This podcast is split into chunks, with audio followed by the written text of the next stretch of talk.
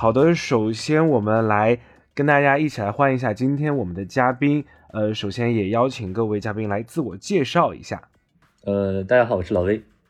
大家好，我是七星。好，大家好，我是苏北。那我们今天的主要的这个话题呢，或者说今天想跟大家一起来来都来了聊的内容，就是最近大火的元宇宙。嗯，大家还是刚才自我介绍名字过后，我们还是来分享一下你的职业跟这个元宇宙有没有一一些千丝万缕的关系，好吗？呃，我们先有请大威老威嘛。嗯，OK。呃，我对元宇宙其实。并不是很了解，因为我自己的专业背景应该是属于生物类的，呃，所以我对元宇宙本身的这个概念，一开始他提出来的时候，并不是，并不是很很感兴趣，呃，但是因为他现在确实很火，所以呃，也在试图的去尝试一些呃了解他的一些背景知识，呃，今天主要还是我觉得七星可能会更了解一点，所以主要还是和和你们俩来学习一下，然后相互来探讨一下。呃，当然，我会从我自己的专业背景上面来，对于元宇宙为什么我对它并不是呃，并不是很很很乐观，从这方面去去去去进行一部分论证吧。嗯，七星，我这边可以了。嗯，Hello，啊，我是七星，我的职业和工作呢是在做电影的策划和制作，目前之前更多的是在做宣发，所以算是一个呃电影娱乐行业的这样一个从业者吧。然后。呃，因为工作的关系呢，会接触到很多各种不同的科幻题材的这种影片，呃，国内的、国外的都有啊，包括一些更早的一些小说啊，在做剧本的前期，嗯，所以元宇宙这个事儿呢，最近是，嗯，这两年应该是逐步的会被公众现在是炒得非常火，嗯，但其实，呃，没有东西是，嗯，突然一下蹦出来的，其实没太阳底下没有新鲜事儿，就是我在关注这个这个。关于元宇宙这个领域的东西，大概有，嗯，相当长一段时间，应该有六七年左右的时间了。因为之前还投资过一个人工智能的公司啊，大概是这样的一个情况。嗯，今天期待跟大家一起聊聊，就我的一些理解，可能不太全面。好的，谢谢。嗯，我我跟大家也介绍一下，我其实就是跟这种元宇宙概念相关的销售类公司。的一个员工，所以可能我对元宇宙没有特别大的好感，嗯，和大部分的 了解的这个方面的东西，就是去推销这个概念而已。所以今天还是，嗯，我算应该是大家里面最小白的一个了。首先还是跟大家一起来分享一下，就是大家现在怎么去理解什么是元宇宙？嗯，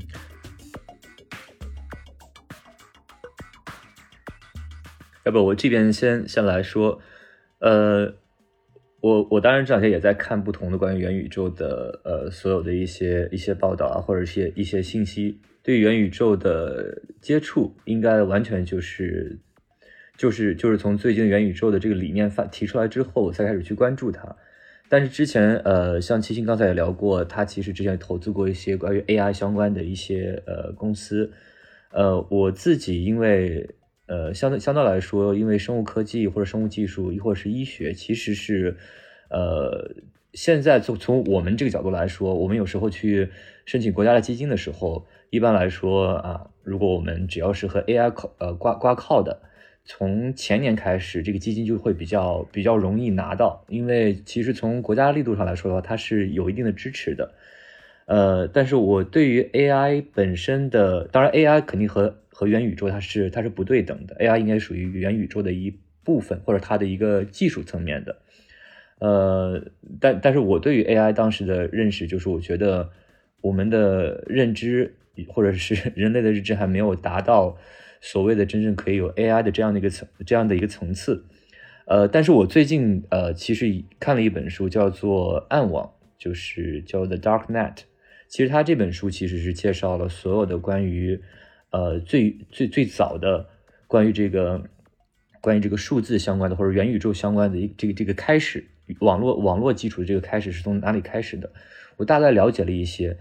呃，我觉得目前来说，我觉得它还是一个偏概念的。对于我们来说偏概念，但是对于提出这个概念的这些人来说，我觉得它已经是是一个是一个比较常态化的一个状态了。呃，在这个书里边，我我其实看到了一个叫。叫丝绸之路的一个暗网，它其实就是一群呃一一群这种无政府的去中心化的这样的一群人一起建起来的，呃，通过比特币作为交易的这样一些人，他们他们是一种更加自由的状态，但我觉得这种状态并不是对我来说是我目前的呃认知是没有办法达到具体了解的。呃，所以整体来说，呃，我对元宇宙的认识相对来说是比较混乱的，呃，这是我目前为止的这样的一个认识。嗯，我我比较好奇，关于 AI 为什么就可以快速的在国内就受到这么样的一个快速得到大家的认同，认为 AI 就是现在技术革命的一种一一种形式。像我们这边，呃，我不知道七叔之前。嗯，对，我觉得这个可能，呃，就是七星这边可能会有更好的、更好的答案。其实我也很好奇，为什么突然之间大家对于 AI 的兴趣就这么大？对，嗯，这不是突然之间的事儿了，这个其实是，嗯，这二三十年比较，嗯，就是全世界的中心其实都在研究我们新的所谓那个技术基点的这个事儿，就是。关于计算机技术的呃下一代的这种迭代，比如说量子计算等等这些，因为目前在呃已知的这种硬件和整个的技术上来讲的话，我们的硬件已经到了一个极限。那下一步的这种调整，就是人工智能这个事儿是是我们的前续的技术，包括物理等等这些的理论基础已经到了那样的一个程度和基础了，所以它的再往前的一个飞跃和进步是这是一个必然的一个趋势。所以，人工智能呢，是因为计算机技术的整个的快速的发展，包括移动互联网的这种发展，它带来了一些新的这种可能性。比如说，我们大家都知道，你们应该很了解的关于什么算法呀，对吧？这些东西，这些词儿，对，所以它其实是因为，呃，这些技术条件具备了之后，解决了原来看起来不太可能的一些事儿。呃，那人工智能呢，其实是基于算法和数据的基础上。啊，然后针对所有的技术，呃，这些信息做的分类和二次的整理，在这基础上再做的进一步的这样一个进化，技术上的迭代。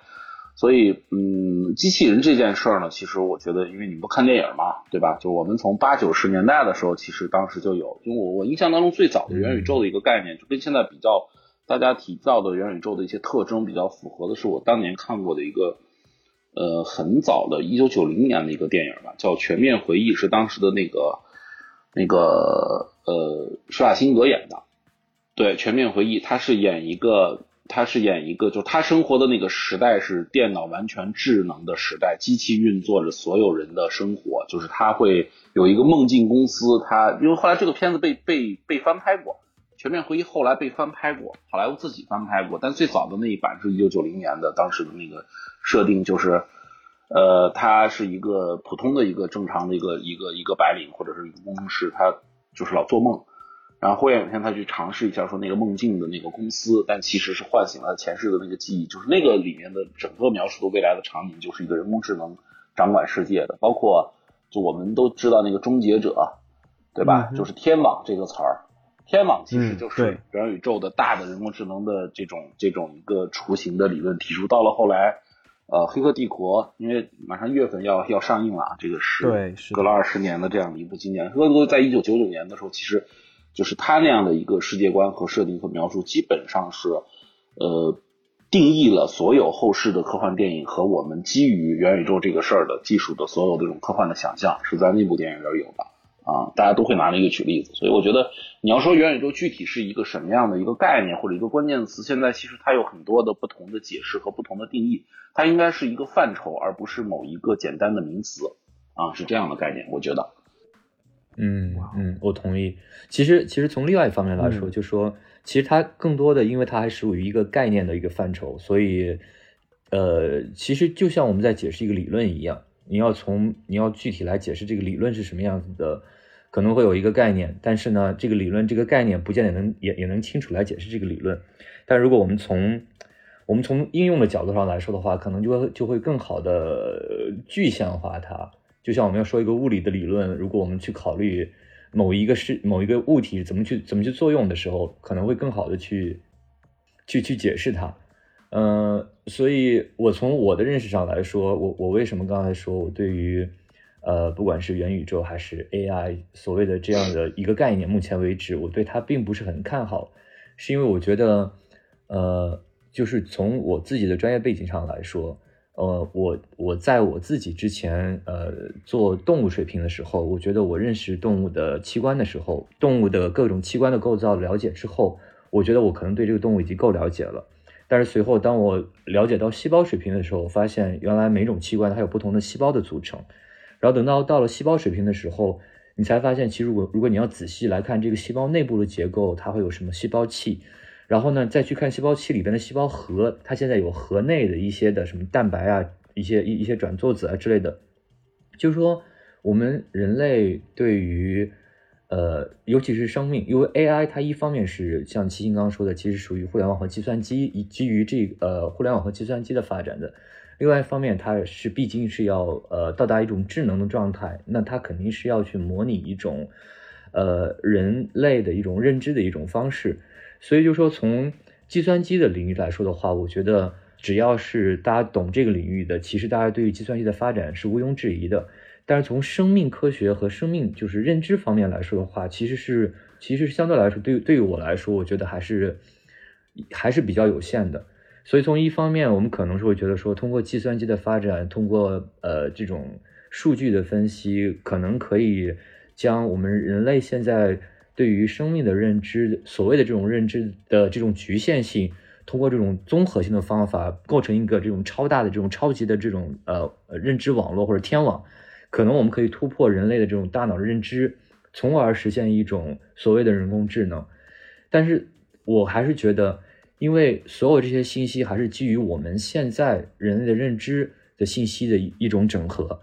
那即使整合出来的这这样的信息，它是一个超级大脑整合了我们所有的信息，这种信息还是有它的局限的。呃，就是像生物里边，不是像计算机一样，你只要有 code 就可以了，code 其实是比较比较明确的，但生物和或者生命它其实是是是不不明确的，所以说。呃，所以说，到底就是说，通过这种 AI 或者通过这种元宇宙，到底给予我们的这种信息，或者给我们这种呃宇宙，我们认为它的真实性到底有多少？对于我来说是不可信的。呃，我今天其实看了看了一下，就说 OK，哎，你说有一个问题，其实想问你啊，就是嗯，因为你提到元宇宙的这个概念，我一直在想，就是我们简单或一点或者直白一点，我自己的特别直接的一个感受，当然不一定对啊，但是我觉得。它特别像是，就人类一直在追求什么呢？就是生物学上的永生，是吧？嗯，就是就是这是人类 一直千百年、上百年一直在在在折腾的一个事儿。然后我就在想，元宇宙这个事儿是不是就是人类在在技术或者互联网的这个 对，就是就是它在信息技术和互联网的这个呃领域和范畴上去做的。这样一种尝试，一一一种尝试和努力。对我是有一种这种直觉的感觉，但是因为不太方便敢跟人讲，你知道吗？就 说我，对对对对对 对，我我觉得是这样的。我觉得最终最终我们的目标可能还是希望自己的生命能够达到一种呃穿就是穿越就是超越我们生物或者是人体所能所能所有那个极极限。但是确实互联网。对，大家，他因为你看现在元宇宙的概念里面，我先说，就是我我接触到的，大家觉得什么是元宇宙的这个概念相关的或者密切相关的构成部分，一个是就在这个范畴里，一个是那个人工智能，呃，NFT，NFT，嗯，量子科学，对吧？VR，AR，对吧？VR，AR 这个是对。大数据、区块链，然后有所谓的什么五 G，或者是更多的这种这种所谓的信息的这种这种几 G 几 G 的信息传输啊，然后这里面还涉涉及到了一部分的社会学和哲学的东西，那基本上这个就是现在的常规情况下大家觉得元宇宙的一个东西，然后他就觉得说，呃，原来我们互联网原来不是讲什么，你们你们互联网的那个很很很爱讲什么一点零、二点零什么之类的，对吧？当年的什么 PC。端的时候，到现在的手机移动端，然后再到未来的这个元宇宙，就是可能是这些范畴里面加起来的。我一直在想，这个事就是通过这么多的看起来不相关的技术手段和产业领域，人类把自己所有的东西投放在了线上，那不就是奔着就是老子永生不想死嘛？对，就是奔着这个去了嘛，对吧？因为你你在生物学上来讲，你就是我刚才那个老魏说的这个特别对，就是他他他。完全是相悖的，跟自然规律的这种东西，元宇宙的这些这些现在的东西和趋势，所以我在想，我我我个人觉得是不是就是人类这种求永生不老药的这种 的一个努力啊。但有但有趣的是，我刚才嗯对。对，其实刚才不是讲到了那个全面回忆嘛，我突然想到了关于那个意识上载的那个事儿，呃，应该是《黑镜》的第三季，我没有记错的话，专门有一个一篇的文章，就是讲的是把意识上传在这个里面，好像那个那个那一集的名字还挺拗口的。就是讲的是一个，也是一个虚拟的圣地，那是把所有的人的意识，就是也是就是去讲这个元宇宙的这类似的故事，把所有人的意识上传到一个服务器里。有有一个美剧是专门讲这个的，就他加了一点哦，对对通俗的那个东西，对，它叫那个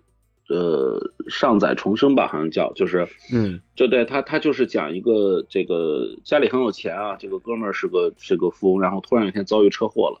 女朋友就是未婚妻说，让我们帮他来来上传这个意识，这个身体就就永生了嘛。所以那个里面，但是那要充值，对他 所有的东西是要充，那得充钱。对对对对，然后所有东西都都是要充钱的啊，各种衣服啊什么之类的，就就就特别逗。那个是挺有意思，我觉得那个是一个，就是另外我们说的元宇宙的一个探讨，包括反复被提到的几个电影，什么头条玩家什么之类的，就更更觉得就是。人类在把自己的现实世界在虚拟化、数字化和游戏化，对，嗯，所以包括嗯，包括最近那个 Apple 不是出了那个数字遗产这个东西嘛？对，嗯，我觉得这个也是为了永生做做准备的。这个一点都不新鲜，这点对，这个不是遗产，这就变资产了。没有很多年前，你想你现在一个六位的 QQ 号，你卖多少钱？那就是遗产，就那就是资产啊！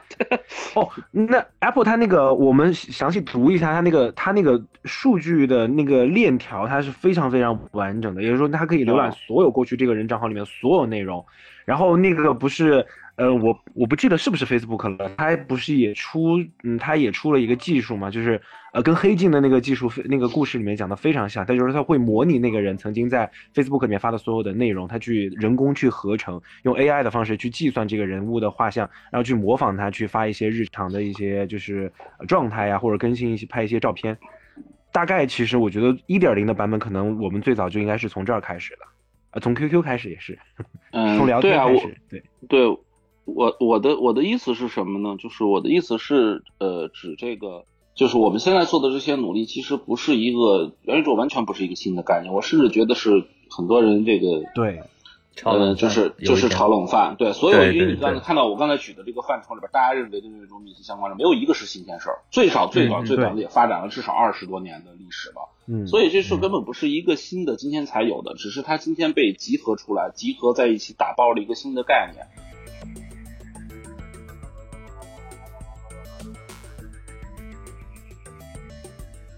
那我依然觉得这个事儿上比较有意思的一点，就是大家把我们刚才说把现实的呃这个生活和所有的现实世界二次元化了，就是上传或者说数字化或者是一个信息化。刚才你提到了关于数字资产的这件事儿，就是你现在想一想你自己的所有的用过的 QQ 号、论坛的账号，呃，你在社交平台上的微博的账号、微信的账号，你的呃陌陌、探探什么这个 Soul 什么之类的这些这些账号。啊包括你的什么呃音乐平台的视频的，比如说 B 站的或者是喜马拉雅的账号啊，你的播客的苹果的 Apple Store 的这些账号，那这些其实都是数数字资产，因为它有历史的累积的信息。那我们假设说啊，这个一会儿可能要要问老魏，就是我可能在有生之年，我比如说我投的这个人工智能公司，它帮我把我所有的信息和我所有以往的记忆都，我每天都就教他嘛，每天告诉他我是怎么考虑问题，怎么去想，教会他了之后，可能到了。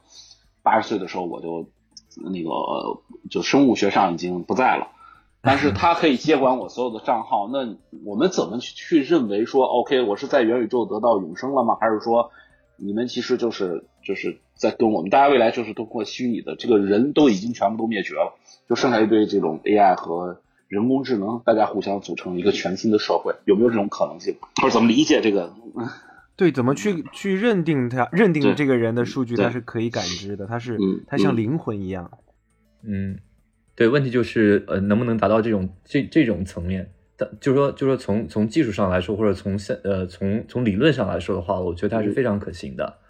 呃，但是从认知上来说的话，对于我来说，对于我现在的认知来说的话，我觉得它是非常有局限的。嗯，而且我我觉得，就说为什么呃。呃，要在这个时间提出来，呃，这个元宇宙这个概念，我觉得是因为确实是在疫情这两年之内，更多的人其实是脱离了现实社会，呃，脱离了现实生活，逐渐的把自己以一种呃网络这样的一种方式去沟通，线上的方式去沟通之后，呃，我觉得它更多的像一种资本的收割，就是其实 你想说，你想说这个元宇宙它。它真的在在西方国家，真的已经已经很多年了，我可能都都几十年了。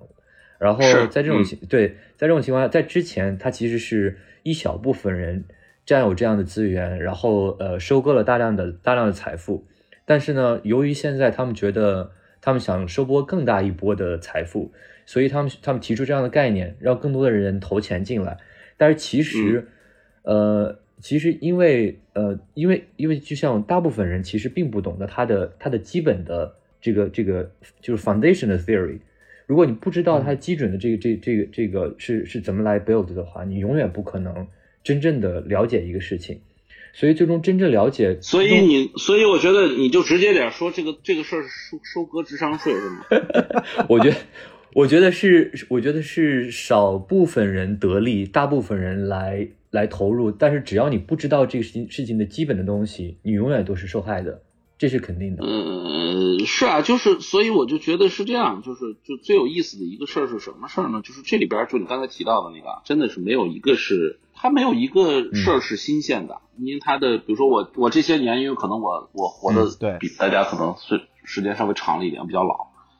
我正好赶上这个。这个做的这个行业就接 接触，我们俩差不多，我觉得也比较比较不同行业的人比较多，所以你看我原来接触到的很多的这种就是前沿的一些科技领域的一些这种这种呃非常精英的这样的女性，就老跟我讲说这个冻卵呀什么之类的，我说那不就是人工冷冻胚胎技术嘛，对吧？这个很很未来的，包括就是说所谓的治病也好，还是什么样的这个也好，然后这里边还有就是他们后来讲的，包括所谓的。那个特别流行说炒什么数字货币呀，炒点什么海外的这种各种什么虚拟资产，然后到 OFT，对，就是这一听哦，现在也也装在元宇宙里，那这不就是你们很多年割了好几波韭菜的这么一个东西嘛，对吧？然后再往后就是我们常规说的什么 VR、AR，因为因为 VR 这个事儿和 AR 这个事儿呢，其实大概也有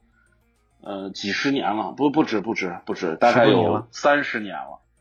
我刚才说活得走活得久是有好处也有糟糕的地方，就是在你，就是它是 每隔个三四年，它就会以新的方式来去包装出来。比如说之前我记得上一轮 VR 炒的是那个 VR 游戏啊什么之类的，记得吗？就是装备穿戴可穿戴装备，对这个火了一段。更早是什么呢？更早是展会和行业应用，就 To B 端应用的这种，包括什么在家居啊什么各种的行业，说有广阔的前景啊。到后来发现其实。还啊对，还对电影和游戏有什么这种巨大的冲击也好，什么也好。到后来发现，哎，不对啊，这个已经好几十、二十年过去了，电影院也没有被就电影的拍摄技术也没被替代，游戏也没有完全替代，然后穿戴的设备也没有去。那我觉得，其实再过二十年会不会也是这个样子？就是就是我我，所以我比较认同老魏说的，就是这个把所有的这个这个隔夜饭拿出来炒不炒吧，最后说。扬州炒饭啊，听上去像句子他们家这种，就是就是玩这么一个东西，然后单独再定一个新的东西。超级扬州炒饭。对对对对对，所以我我更觉得可能现在提元宇宙这个概念更多的像是这么一个东西，因为看上去每一个每个构成都没什么太新鲜的东西，在我看来啊，我觉得是，对，嗯，其实也跟大家补充一下，其实元宇宙这个最开始的概念。就我们单说元宇宙这这为什么火啊？是因为 Facebook 当时它最终不是有一个它自己的一个什么技术发布会嘛？然后它宣布公司更名为这个呃，反正就全全全资投入到这个元宇宙当中去。对，然后其实 Facebook 本身因为之前跟苹果还有跟这个互联网的各个。呃，各个监管机构有非常非常大的利益冲突，所以它的股票、它的市值一路跌到了底值。所以在这个技术大会上，他突然提出这个，我其实觉得，呃，跟就是七叔和老魏刚才说的一样，就是大家可能听起来这是一个新鲜玩意儿，但其实基于 Facebook 这家公司来说，它就是它核心的一个就是大数据的这个技术，它整合了一些呃新鲜的，比如说 VR 啊，或者说呃整合了一些新鲜的领域。他自己希望把这些东西整合起来，然后称之为元宇宙。你比如说 iPhone 这个手机，手机在这个世界上已经存在了，可能早在 iPhone 之前，它可能也有好好几十年了。对。但是为什么 iPhone 它最终成为了，就是大家成为了 iPhone 呢？就是因为，哎，它把呃，就什么当时说的什么互联网什么录什么那个浏览器啊，音乐播放器，然后把它整合和一个手机照相机合在了一起。哦，对，照相机，它把它合在了一起，它称之为 iPhone，它重新定义了这个东西。所以就是元宇宙，也就是重新去定义了一下。哎，我们对于可能虚拟世界这样的一个一个认知而已，我觉得它实际上可能只是让这个技术更加的发展了，但对于我们生活的改变会怎么样？我觉得，嗯，可能可能刚才听起来哈都很多大部分负面的，但我觉得就是如果真的会有这方面的技术的继续发展，就是我们可能在虚拟世界上这样的去活法会更精彩。我但是现在看看起来哈，就是我感觉现在大数据就是为了营销去割韭菜的，就是这个东西已经没有没有好的一个用途了。是这样，就是我我我觉得是这样，因为它，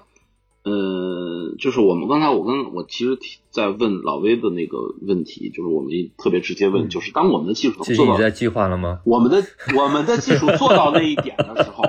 我的就是做到那一点的时候，那我在生物学上和所谓的伦理和这个存在的东西上，其实怎么认定？我觉得这个是我要问老魏的，就是就是比如说，那要不然就是我在我能做到的是我的，我通过换器官啊，做生物的，就是你已经研到了研究到了细胞和干细胞的这个这个 level，那可能我不断的换器官呀，或者是怎么让自己能够永远保持一个三十岁或者四十岁的这样的一个状态。啊，活个几百年，但最终也会有有有有这个跟这个世界说再见的那一天。但是如果我一直这样存在下去，那我的我另外的一个虚拟的这个这个账号，比如说你有一个用了一百年的 QQ 账号，你的那个 Apple Store 的账号是用了一百五十年或者八十年的这样的，就是它的这种存在会不会导致说人类文明或者说我们的整个的社会伦理的整个构成和现有社会机制的整个的崩盘？这是我觉得我。我比较存疑的一点，就是我认为，如果是这个方向的话，人要把自己往永生去搞的话，这个未来就是会会会是一个很黑暗的一元的宇宙。对，就是我一直认同是多元宇宙的这个这个设定的，但是这一元肯定是比较黑暗的这个元宇宙。那有可能说，在其他的呃宇宙次元里面，我们可能会有别的可能性啊。但是我总体上我觉得这个事儿就就。呃，以目前的这个这个全人类和社会发展这个这个这个造向，就一个疫情，新冠疫情都已经把 把整个人类的文明现在已经搞成现在这个样子了。你就说元宇宙这个事儿，如果真的按照大家描绘的那个东西实现的话，我觉得是是比较可怕的一件事儿啊，真的。嗯，对。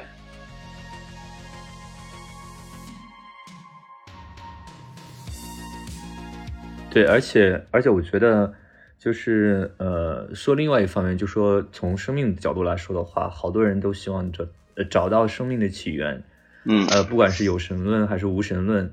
呃，但是最起码在这个时间，不管是有神论者和无神论者，大家都对最起码有对生命的一种敬畏。但是从元宇宙的，就像七星刚刚说的这个角度上，我觉得你像你刚描绘的这个例，这这个呃这个未来，我觉得是元宇宙，它其实是其实是这样一种发展的一种。一种一种趋势，那那到这个这个阶段的时候，那谁控制了基础的算法？那谁就是那个所谓的造物的神？那他可以决定，呃，怎么怎么来怎么来决定你的记忆是什么样子的？即使呃，我们用了比如说八十年的时间，把我们整个人的数据变成了我们呃肉体就凋亡之后的那个那个自己，但是由于基本算法都在别人的手上，别人想那那就是那个人。完全把握了整个整个所谓的宇宙，所以从从从这个角度来说的话，其实还是一小部分人希望通过他们目前的对于计算机和互联网的这样的一种认识的这样的一种这这样的一种认识，来以他们现在的认知来创造一个他们认为他们利益最大化的这样一个这样的一个目标的这样的一个世界。嗯，所以从从呃。从大部分角度上来说，我觉得，呃，刚刚苏北其实说了一个问题，就是我先我先我先来说说一个关于 iPhone 的问题。我和我这边的朋友其实一直在聊，因为呃，我室友他其实是一个 VR 的爱好者，他自己对于游戏也非常有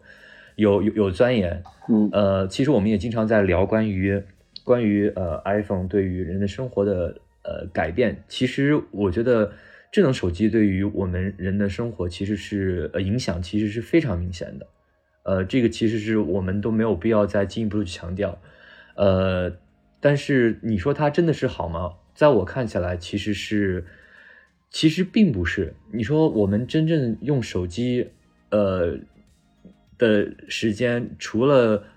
除了真正去发信息联系以外的其他时间，你真正通过手机去办公，或者真正通过手机去提高自己生活质量的，呃，那个那那个层次，呃，真的真的值得你去刷那么久的时间，把大概一天二十四小时、二十二十二个小时，你都可以，嗯，你都可以把自己的时间放在放在这个这个手手机屏幕上。在在这一点，在在这一点，我觉得我跟你的意见不太一样的地方，是因为我觉得这个技术是是是好的，就是大家最开始的搞这个事儿的目的也是好的，但是人性是太糟糕了，你知道吗？就是我就举一个例子啊，比如说你说这个这个有手机，现在小朋友都用 iPad 上课什么之类的，那本来这个事儿是一个能够解决大家便利的问题，比如说疫情大家只能线上开会，像我们现在录节目都不用专门找一个实际的录音录音的那个那个录音室录音间了嘛，对吧？大家在线上就可以完成这种操作，都本来本意是好，但是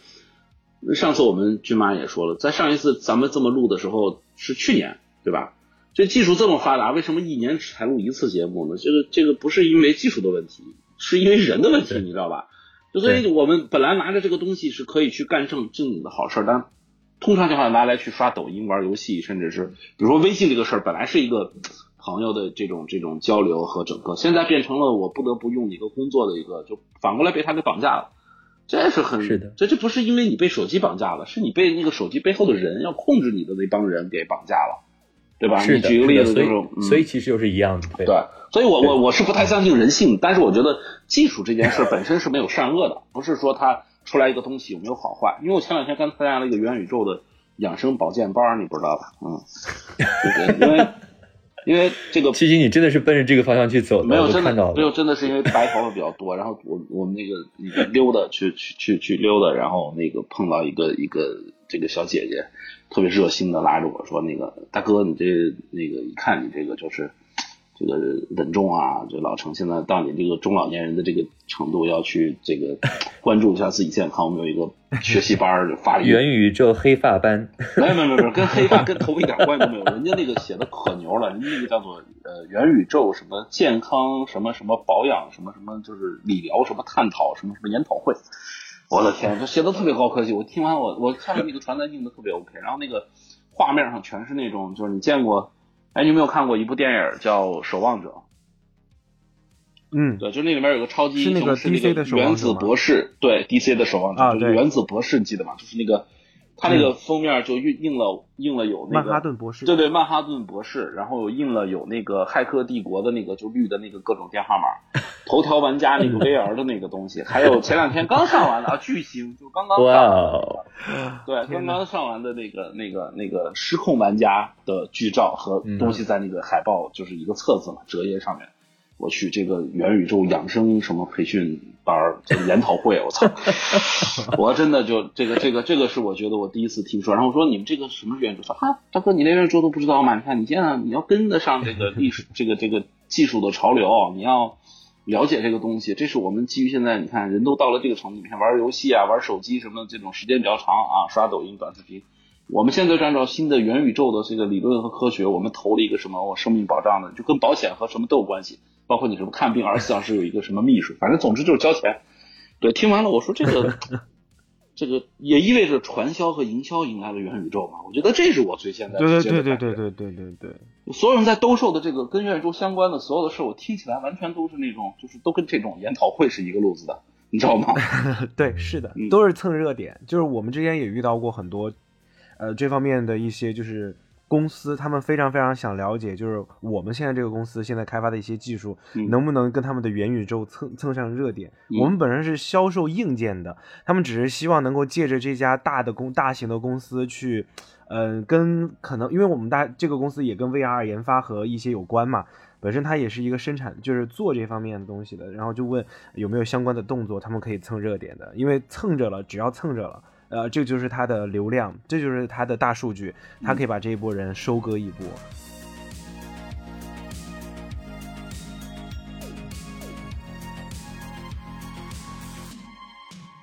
收听陌生人播客节目苹果 ios 用户我们推荐使用自带的 podcast 播客打开播客直接搜索陌生人当你看见两颗红色小药丸点击订阅即可。也不要忘记给我们五星好评哦。安卓及其他设备用户可以通过喜马拉雅、网乐、Q 音乐等平台搜索到我们。具体方式可关注陌生人微号 i m o i m o。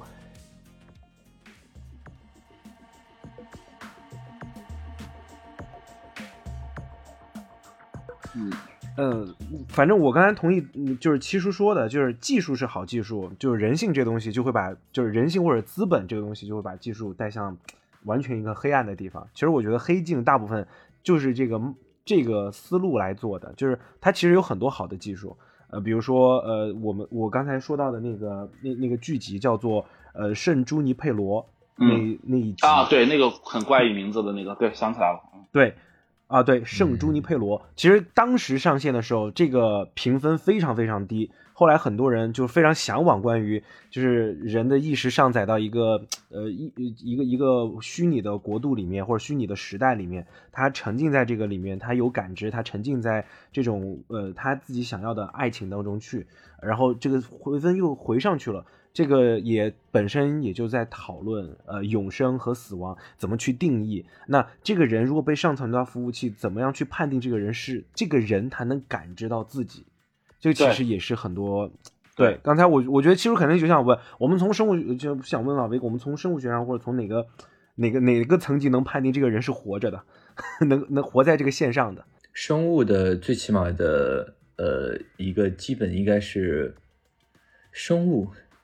应该是一种可以动的，可以具有代谢能力的 具有认知能力的。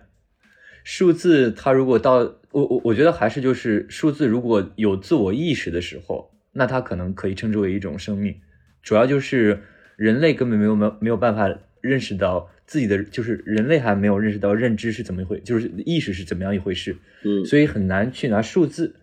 和或或或者是呃算法去计算这种意识。嗯所以我觉得这种是还是还是考虑到了我们对于意识的一个认识认认知的一个局限。嗯所以，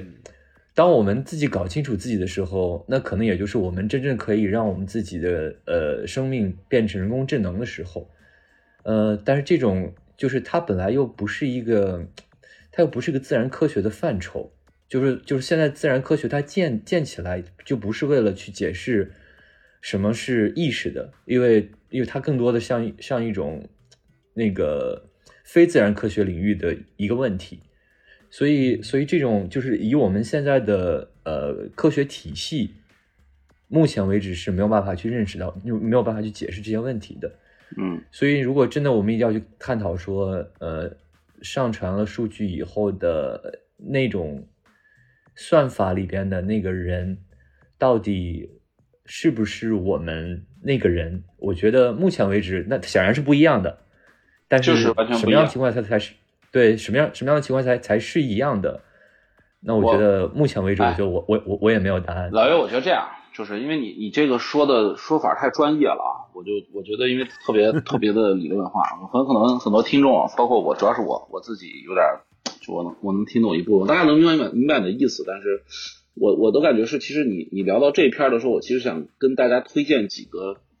几个电影和书，对，就它更好、更通俗、更具象，能够了解老魏刚才说的这个问题，比如说生物学和整个科学的这个东西。一个叫《超验骇客》，是呃这个 John Depp 演的，哦，对对，他是讲嗯，啊、对对，呃，约翰尼德普 对 对，约翰尼德普对对，然后然后还有一个片子是《超体》，就里克贝松的那个。然后另外呢，推荐一本啊书，是国内的作家，就双雪涛啊，最近很火的这个双雪涛的那个叫做，他有部小说叫做《不间断的人》，就很有意思啊。我们看就说超验骇客和超体，它是人在进化和变成了下一个的。呃，生命的不同的这样的一个存在和形式啊，就是形式。嗯呃，至于它是不是生物学上的这个活着，我们单说啊。但是，呃，嗯双雪涛的那个呢更有意思，它是逆向的，就是两个人工智能要变成人的一个故事，就结果真的变成人了啊。然后他们后续的这个那个那个小说写的特别非，如果就有有有兴趣的，我觉得大家可以去去看一些这样的作品。你可能会找到你的，就你能你能基于你的认知和理解，会有一些自己的感受和判断。因为我觉得，呃，我这个人是一个，就是就是死金牛，你知道吗？就是我我是特别尊重我自己了解完了以后我的判断和感觉的，而不是听谁说或者是看谁说怎么样的。因为对于我来讲，我觉得我的了解一定是我具备了相当的一部分的，呃，掌握了一部分的信息之后，我才能敢去说这事儿。就是我我是怎么想的，就是我的感觉是什么，而不是那个完全不了解就批判它好或者坏。我觉得凡事的存在其实没有绝对意义上的，呃，好和坏，对吧？就是你像现在的这个技术这么发达，就是它能够迅速的让大家谈个恋爱，然后也能迅速的就变成了就是你能找到对方劈腿啊什么各种这，所以这个事儿，对它它其实是没有没有绝对的对和错的这个，只是就是它会有会有对于。不同的人来讲，或者对于我们来讲，其实是有好坏都有的这样的一个作用和意义。我觉得啊，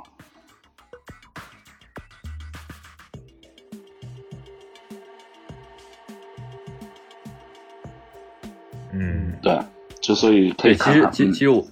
其实我都能听到听到，就说呃，对于对于技术来说的话，你们其实是觉得它是中性的；对于人性来说的话，你们觉得是呃是是不太确定的。嗯，但对于我来说，我我还是觉得。从一定意义上来说，呃，技术确实是中性的，但是取决于谁掌握了这个技术，取决于这个人这这这个这个技术的起源，它是以什么样的目的的？嗯，呃，我我之所以这么说，就是说，呃，我们如果来聊 VR 的话，呃，对于对对，其实其实之前呃有一个电影，就是我我忘我忘什么名字了，就就主要就是一个 VR 公司，然后他就是所有人就每天。以玩游戏作为自己的作作为自己的每天的生活，每天都每天都活在游戏里边。嗯，然后呃，其实有一种概念，就是说 VR 的发展，其实它更多的就是让人在让更多的人，就像呃之前呃七叔也说到了，让更多的人从三维变成了从从我们现在这个多维的这个这样的一个环境，变成一个变成一个二维的这样一个这样的一个环境，这样子你可以占。占有更少的资源，那三次元的二更多的资源，我说的是二次元，不是二维，二维二次元对，对。二次元，那那那就那就说明更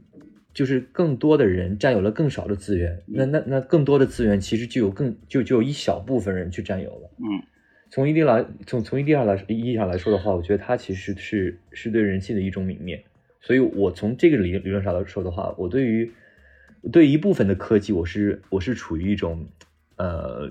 就是不是很赞同的这样一个状态。你你觉得你觉得这个技术落在谁的手里很关键，对吧？是吧？你是觉得说它的应用，我跟你正好不一样，我就觉得技术都 OK，但是落在不管落在谁手里，都是奔着黑暗那路去的。因为我对人性实在是没有什么 结局都是一样的。对，我觉得结果都是一样的。就是当他掌握了这种权利的时候，这个事儿是很可怕，就是他完全不就你看过有一个有一个日本的一个一个一个一个动画作品吗？叫《死亡笔记》，那个就是掌握了生杀大权，就是具备上帝的一部分的权利之后，这个人会被权力给异化成什么样子？就是我认为人的认认知和人性是有瑕疵和局限的，这个是人类文明的一个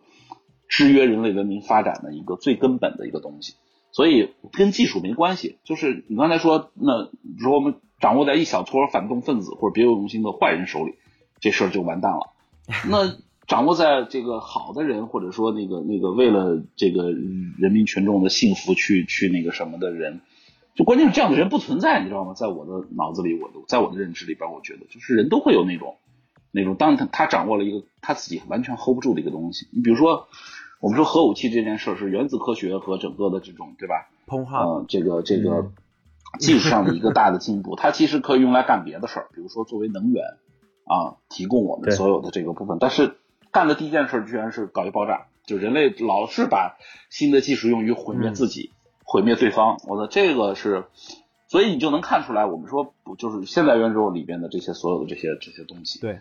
我都觉得在技术上是 OK 的。比如说我们拿 VR 举例子，A AR 和 VR 这个事儿举例子，我现在看到最大的应用和最 OK 的应用是那个那个那个领域，就是那个基于人本能欲望的领域。本能欲望的领域全是冷的，就 真的就是你你我我没看到 VR 和 AR 在多少个领域上促成或者是带动了多大的一个，比如说现在中介看房是是这样的啊，大家可以去看看那个中介的立体的，然后一些展示的展会东，仅此而已。然后最大的应用和用户最好的部分，居然是小电影儿，啊，对，绝对是，嗯，绝对是。所以这个这个你就想吧，这人还是从自己的本能的角度去出发，所以就生老病死这个衣食住行这件事，我觉得是 OK 的，嗯。但其实生老病死，如果你想永生，它本身也是朝着黑暗去的呀。我觉得哈，就是永生这个这个概念，你看秦始皇为了永生，他做了多少事儿？对啊，所以我跟你讲，我我之前投那个人工智能公司，我们在干一个什么事儿呢？叫做临终关怀，其实没有临终关怀，就是让你有一个叫叫永生计划，就是我把你的，我就是有一个类似于三百呃六十度的全景的这样一个大笼子，里面有所有的摄像头，你进去了之后，我就可以把你的所有的不同的角度给你捕捉下来啊，这个技术技术上现在是能做到的。然后呢，我就可以拿数据和所有的东西来去做。那么这个时候，人的外形在在虚拟程度上的，比如说我们通过我们现在接触到的影像的部分的东西是成立了，这个人已经存在了。那我需要的就是他，你用什么样的声音说话？呃，你你的叹气的方式、呼吸的方式、打呼噜的方式，甚至你的小的微表情的动作、你的笑、你的一颦一笑，所有的这个这个部分，你你你你高兴的时候怎么样？害怕是怎么样？就我通过学习和所有的累积，和你在历史上，就是你在目前的我刚才说那些账号里面的所有的回复，那这些信息，人工智能是可以学习成长的，我全都灌给他，交给他，他就是另外一个你，就是截止到现在这一刻的。你比如说你是三十岁的时候，那就是截止到三十岁的你，那他就会保持这个样子，还可以继续学习。这样的话，当你有一天离开的时候，我就把它放在那个太可怕了，半夜闹鬼一个这种。嗯，太可怕了。去了之后你就 对你扫个二维码，然后他就出来跟你聊天，就是就是对，就是就是会一直还跟你跟你互动啊，聊聊这个二一年怎么样，二二年怎么样啊？你这电影行业不行了，对吧？我告诉你这个未来是怎么样，就可以做到。我在我们在技术理论上和技术的实践上是完全可以做到这一点。嗯，就现在真的是可以干到这个，嗯，只是国内现在不太好推，嗯啊对。我觉得这这个技术上的可行，它跟社会伦理这些东西，这些相关的制约，我觉得 还是啊，所以所以是这样的，就是这个事儿呢，我现在觉得，我最近也在想，这个这个不应该是给到大众用，应该给什么用呢？给那个这种千万级富豪用的，他们总想自己永葆青春嘛，就是下来之后，我的比如说赌王啊，这个澳门赌王船王，他一定下来说。对吧？我的我的这个孩子们 分完了资产之后，除了供养我这个继续学习的人工智能，还可以定期的来做做互动什么之类的。对，泉下有知嘛。对，这这种我觉得是 OK 的。我可能觉得未来的客户没准是这个。你说呃不开玩笑，说技术现在能做到这一步，但是到底能不能干这件事，我们现在也还没有找到新的路。是因为我们在往前做的时候，那个公司已经做到这一步。所以那天跟我讲的时候。我听完了整个，包括做了一些基础的一些测试的展示，我就觉得我我也是很害怕，你知道吗？很害怕。嗯，对对对。你你你你想想，加上老魏他们这种生物学技术的这种这种这种这种发展，那三 D 打印这么牛，那我基本上就可以复制个活人，就是都说克隆人了，就是不是克隆人，是一比一的复制一个人出来，已经不是不是完全不可能的事儿了，对吧？我我我觉得在在近二十到三十年之内肯定是不可能的，嗯嗯嗯，呃，但是至于五十年之内是不是有可能，我不太确定。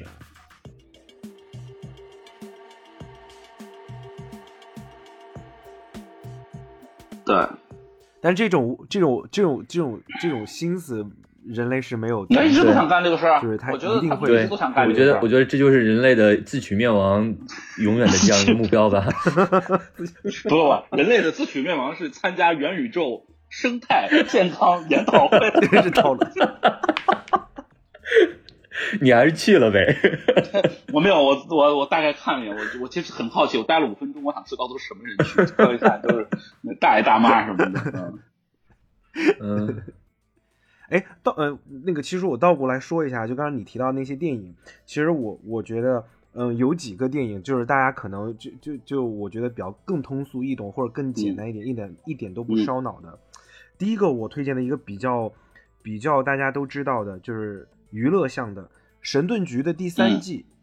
《神盾局》就是漫威《神盾局》，它讲了也是讲人工智能，人工智能因为接触了某一个就是神学上面的一个。一个一本什么咒语的书过后，他自己开始了自我的一个认知的一个发展，他就成为了一个真实的人，他妄图成为真实的人。我觉得这个故事其实是听起来会给很多观众带来一个感受的，就是关于 AI 人工智能这个发展，可能我们未来或者说以后它会有什么样的情况，而且人工智能它怎么样成为人呢？它会把这些真实的人把它关在它的虚拟网络当中，反正讲了这么这么一个大的故事。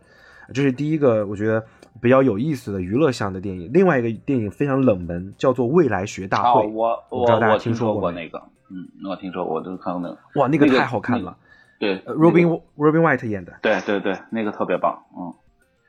就推荐大家看。对他其实讲了很，对他他他非常的就是意识流。我觉得他讲了几层关于虚拟真实、虚拟真实的故事，然后反正最后，嗯，电影的落脚点就是。当这个女主从虚拟现实回归到真实生活当中的时候，她看向了这个世界和看向这个人类，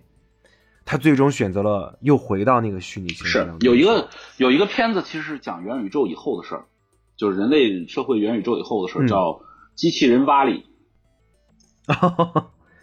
是那个瓦里最后的很对，是的，就是你想嘛，就是他已经地球都已经完蛋了，他是二手未来嘛，就是变成大垃圾场了。他们是元宇宙啊，这帮人都躺在那儿，根本都不用动的，对吧？所有的事儿就是搞定了嘛，就互相打招呼、换衣服什么这那的，就完全是现在讲的元宇宙的一个概念的一个具体的一个呈现嘛。然后突然间能回地球了，就是给了一个很好的一个喜剧的 happy ending 的一个结局。但黑暗版的结局就会变成什么呢？就是就是变成醒来以后发现就是骇客帝国嘛，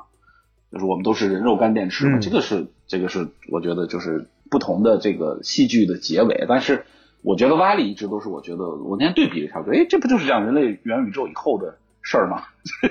然后这更远景的那个未来，对，对对对，所以大家就我觉得是这样的，多看看不同的这种电影和一些比较有意思的文学作品，它其实不一定烧脑，它很多的这种这种这种这种尝试和和设想和探讨是从。呃，对于对于现在来讲，我觉得是很有好处的。就是我们现在，你想，你现在通过微信打电话什么，这个如果是在三百年前，就这三十年的所有技术发展，往前倒推个五六十年，都别三百年，就往前倒推个五六十年，比如说一九七几年的时候，那个时候的人如果穿越出来看你现在的整个生活方式，会觉得完全匪夷所思，就觉得你过的完全就是那种啊，就是就是完全特别科幻的这个事儿，对吧？就俩人都不见面，吧唧一下，我最记得就转账了。嗯，对，我觉得应该八十年代的人都应该听说过一个小说或者一本书，叫《小灵通漫游世界》，是吧？八十，我怎么没有听过？那个，你你你你这个东西流行的时候，应该你还没出生。我哦，叫《小灵通漫游未来》。漫游未来，那个是我小的时候，我的。哥哥，其实你说七十年代吗？没有没有，我是八十年代，就是我我的院里玩的哥哥姐姐们跟我说，你看的这个不行，霹雳贝贝太落后了，我们有这个小灵通漫游未来，当时看我就惊了，我说什么玩意儿？霹雳贝贝我看过，对。哎，我我想哪天下下载下来看有没有电子版本看一看，我要看看现在小灵通去的这个未来。跟我们现在这个社会有什么样的一些不一样？对你，你可以找找。我是觉得说，其实元宇宙这个事儿吧，因为这期节目其实聊不了那么具体的事儿，因为它它是一个范畴，它涵盖的东西太多。我觉得我们可以拆开聊啊，比如说有一期聊聊这个小电影。啊，下一期聊聊什么？这个啊，就是别的啊，对，都可以。现在只能想到小电影。没你这个，你我要不然我说人性嘛，大家肯定都关注这个嘛，就 听众肯定是那种聊到这一篇，耳朵立马就嗯，这。就是首先这技术就是因为有需求，他才会才才会去琢磨，他才才才会去研发。没这个需求，这些技术起来其实起不来的。我。我跟你讲，你现在去找那个特别有钱的大姐或者大婶什么那种办一个元宇宙捉小三儿什么培训班，我的这绝比 比那个我说那个健康研讨会要要要挣钱多了，真的。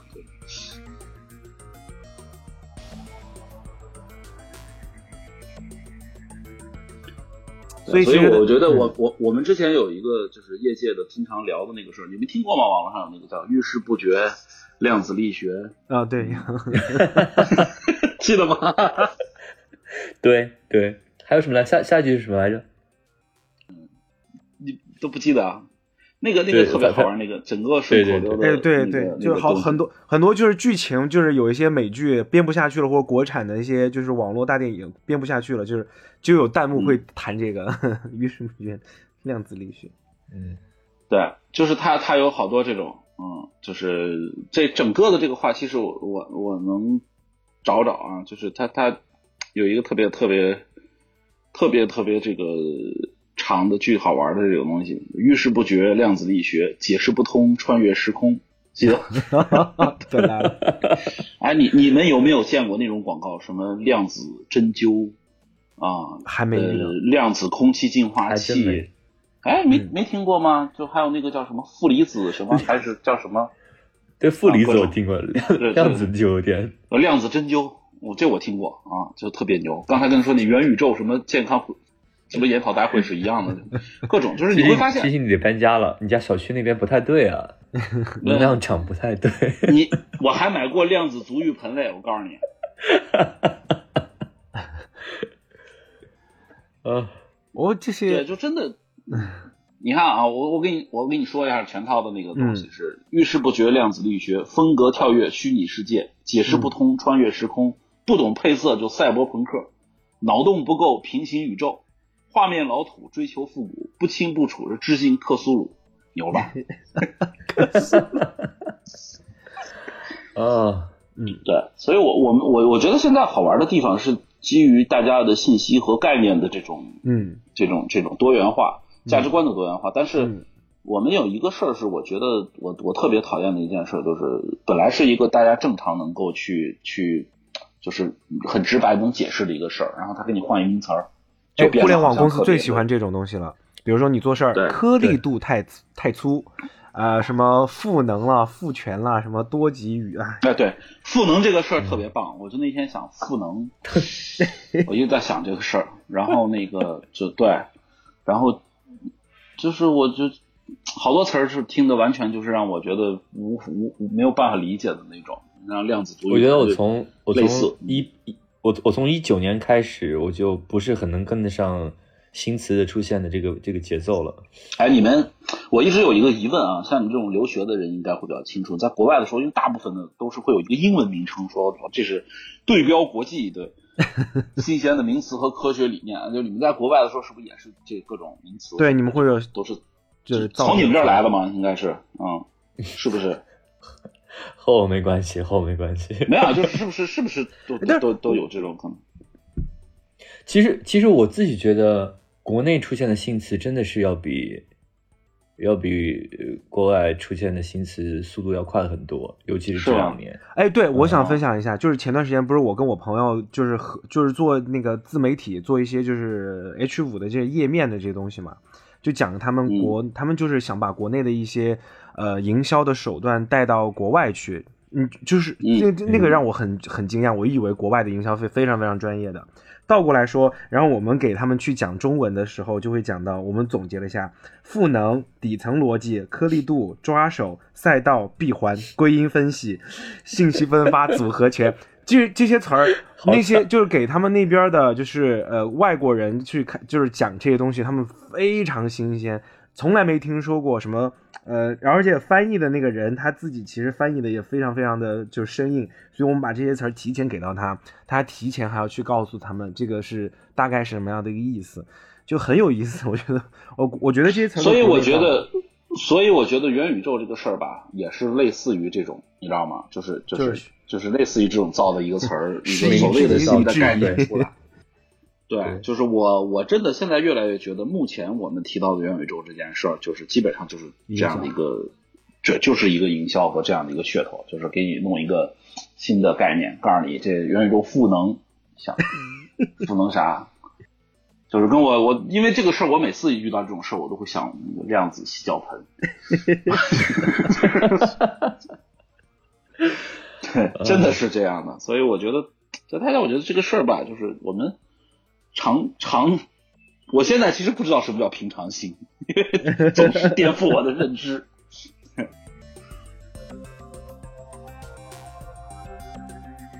对，其实我觉得，我觉得，嗯，大家都在跟风吧。呃，嗯比如当年大家都在炒房的时候，大家都去炒房，这两年嗯不用炒房了，就可以去炒元宇宙了。反正永远都是大家一起一起去跟风，跟跟风的，嗯肯定是一直会有这样的状态的。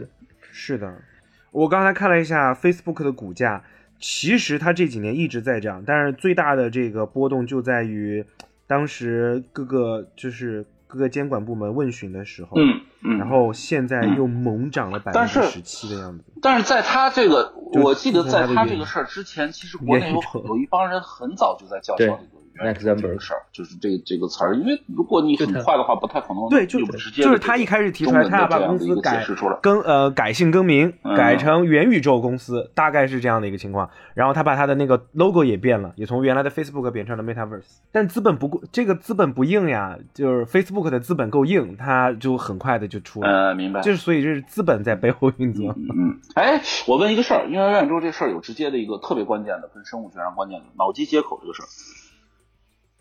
这个我我因为一直没有找到生物学和医学的相关的权威学术权威来问这个事儿，所以我就在想，我一定要找一个反动学术权威了解一下这个这个这个脑机接口这个事儿在生物学上是怎么怎么怎么界定，或者说怎么样的一个东西。嗯嗯，说实话，我我应该做一下功课的。我的室友在聊之前还说是，其实他最担心的就是脑机接口，其他都无所谓。呃，但是确实我还没有关注，所以我们可以在下期的时候好好聊一下。对，我们下期就可以，对，下期我们就聊个是吗聊个脑机接口吧。那你这样，下期下期你做做功课，做做做功课，下期给我们讲。马斯克也非常了解，非常想了解。这这这这这个我觉得还是挺挺那个什么的，就是因为据说它可以用于人类治疗各种疾病和那个什么，而不是用来歪歪。我觉得这个保持怀疑的态度，但是我确实不太了解这个。我觉得我还挺关注这个，因为它确实是能够解决很多的呃，就是现在遇到的一些技术上的和物理生物学上的一些 bug，就是你真的能说我们二次元这件事儿，我觉得脑机接口可能是一个机会。嗯哦，我可以了解一下，了解一下。对，嗯，好呗，啊，那我觉得我我我没什么可可可 说的了，就是你们看看还有什么 就可以去用你的量子洗脚盆泡个脚了。可以来有量子洗脚盆了。对足足浴呃足浴足浴盆足浴盆，对我现在想想我就没有什么那种就又是元宇宙，嗯，元宇宙最大的东西，最最大的产品就是量子洗脚盆。对我我觉得它其实啊，就是嗯这个事儿其实最开始能够体现在文化娱乐的这个东西上，比如说游戏，嗯，对，啊、游戏或者是社交的这种虚拟的网络，就大家在某一个维度上是说满足自己的一些，呃，人性会有多元人格嘛，对对吧？比如说我也希望我的头发别白，然后我那个有八块腹肌，然后个子像老魏一样高，腿像老魏一样长，对吧？然后人缘像俊妈一样好，对，声音像苏北一样好听，但是就是人都会有这种愿望嘛，不切实际的幻想，这个你在某一个这就元宇宙这个事儿是可以在文化娱乐上是可以满足你的一些，这个是有好处的，因为它便于人调节情绪啊，更好的去在我们的三次元的生活里边去生活，对吧？就是我能够有一个代偿或者补偿，说我白天不行，我这个没这个情况，那我晚上回来或者我其他的时间，我是有一个空间是我可以变成我想变成的那样的人啊，我自己心目中完美的那个自己，我觉得这是一个很好的一件事儿。但是其他的目前来讲，比如说在投资理财和什么医学科学，我觉得这基本上都是属于瞎扯，还没到那个层级。除非脑机接口这个是 OK 了，或者说我们我我搞的那个临终的 你那个确实有点害怕，我觉得，我觉得那个是搞成了，确实确实挺可怕的。嗯嗯，嗯对我我这边也没有什么具体聊的，我觉得目前我还是处于一个不太了解的这样的一个状态，所以只能从表面上去聊一下。但是如果我们真的是具体到了，比如说脑机接口，我们可以我可以再做些功课，我们接着来聊。嗯、然后从、嗯从我现在的这个这个角度来说的话，我还是对于呃现在已经已经有的或者正在发展的这个这个科技和技术来说的话，我是抱有一种保守的状态的。呃，对。那至于呃下一步怎么样，我觉得，我觉得人之所以称之为人，应该最主要还是在于我们对于我们的不了解。呃，这这这这种神秘其实是造成了我们的局限，这种局限其实是人性的一部分。所以一定要把它作为一个嗯量化去拿算法去算的话，呃，那有可能是获得了永生，但那一刻也应该也应该就是灭亡了。所以，呃，呀，嗯可能我活不到那会儿，但是谁知道呢？嗯，呃，你我我努力一下，我让你有一个方式可以活到 先把你放在那个罩罩 罩子里面，把你三百六十度拍一遍。对对对对对对，我我我努力一下，我可以努力一下。我觉得，我作为一个我觉得这个种只有作为一个投资人，我是有野心的。啊，我我突然我突然意识到，为什么现在好多的那种视频都不用那种，就是不用人去配音了，全部都是电脑音，就是为了以后大家就是、嗯就是大家来都都来聊天的时候，大家好，我是老威，就 就是完全都是这种但是电脑音。现在其实，但是现在电脑的语音合成已经非常非常接近于真人了，已经你听不出任何的是哦、差别 r e a l l y 这个很吓人的。呃，我我了解到了新的电影制作的手段和方式是什么，就是我刚才说的前半段，就是把你整个拍下来的那个，然后后面可以把你放在，就每一个角色都可以这样，他就你的演出就可以结束了，后面的事儿电脑全部搞定。这个就是未来大会里那个面我看到的那个技术嘛，对，慢慢漏达人的整个拍摄有百分之七十是那样的方式实现的就是他在棚里 LED 的背景，对对对然后对对就可以把所有的空间、场景、剧情全放那儿，然后人物是通过这个方式去去放在里面的，包括互动关系和对戏。所以未来我觉得。他们说人工智能自动驾驶是替换了没有司机，但我觉得人工智能和所有自动的这一切，未来可能最后替换替换的是演员。对，所以你看，现在已经会有虚拟偶像和这样的一些东西存在了是，对，嗯所以这个很棒，对，其实元宇宙大部分的。呃理论基础上的技术，其实在未来是可以期待的。但是至于它最终形什么样的一个形态或者什么样的一个形式，呃，看来其实其实还是有自己的想法。嗯，对，我觉得现在我们还停留在一个弄假成真的阶段，先弄着吧。对对就是这个这个，对。然后回头我们觉得先单独聊一期脑机接口，我我请嗯求哎，到时候我旁听，因为那个真的太好玩了。哎，听说那个基点不就是因为脑机接口，他把那个数据是的对对对对吧？是是的，技术基点就是跟脑机接口有直接关系的，因为所有的科幻和我们原来的想的这个设定，以技术基点的这个这一刻分了前后非常大的人类文明的可能，嗯就是不同的可能性。对，所有的目前为止你看到的所有的科幻的小说、呃电影作品、游戏和整个的这些这些构架，就是人类会想象出来的，都是以这个为为节点的，就是它会不一样。比如说，包括星际穿越，嗯，对，所以我我我觉得我们可以，如果已经聊了元宇宙，那很重要的一个是关于技术基点和脑机的这个事儿，这个是其实大家平时会会知道会关注，但是不太了解到底是怎么回事儿。这个请老魏做做功课啊搞一，搞我也做做功课，我们多多探讨一下对对对，探探讨探讨一下啊，给大家这个这个啊聊点不一样的啊，别地儿听不着的这种，电视台不让不让播的这种，嗯好吧，行，好吧，好吧，嗯，好嘞，好吧，那就先这样，，谢谢大家。家。呃，我们其实今天聊了一下元宇宙的大部分的内容。其实随着数字科技的这个发展，人类一定其实还会继续的在这个技术上面去更迭。至于这个技术怎么去用，嗯用成什么样的状态啊、我们其实也通过很多影视作品或者说呃书籍看到窥探到了这些未来。所以真的非常期待接下来，如果大家有时间，大家我们可以再往身边网一网那些就是发一发传单，发一发关于这个呃元宇宙养老的这些相关的一些 一些知识分享给朋友们。对，我们要笼络起来，嗯我们看有没有机会跟大家再去分享关于科技科幻这方面的一些事儿。我觉得今天的内容真的是呃干货特别特别多，反正至少很多我是没听过的。嗯，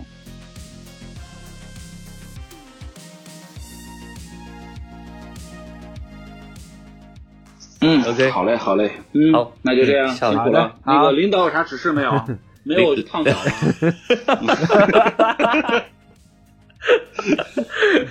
对，好嘞，好 OK 嘞。OK 好，谢谢大家。好嘞好，嘞，OK，好。那这样，嗯回头来辛苦了，嗯拜拜，拜拜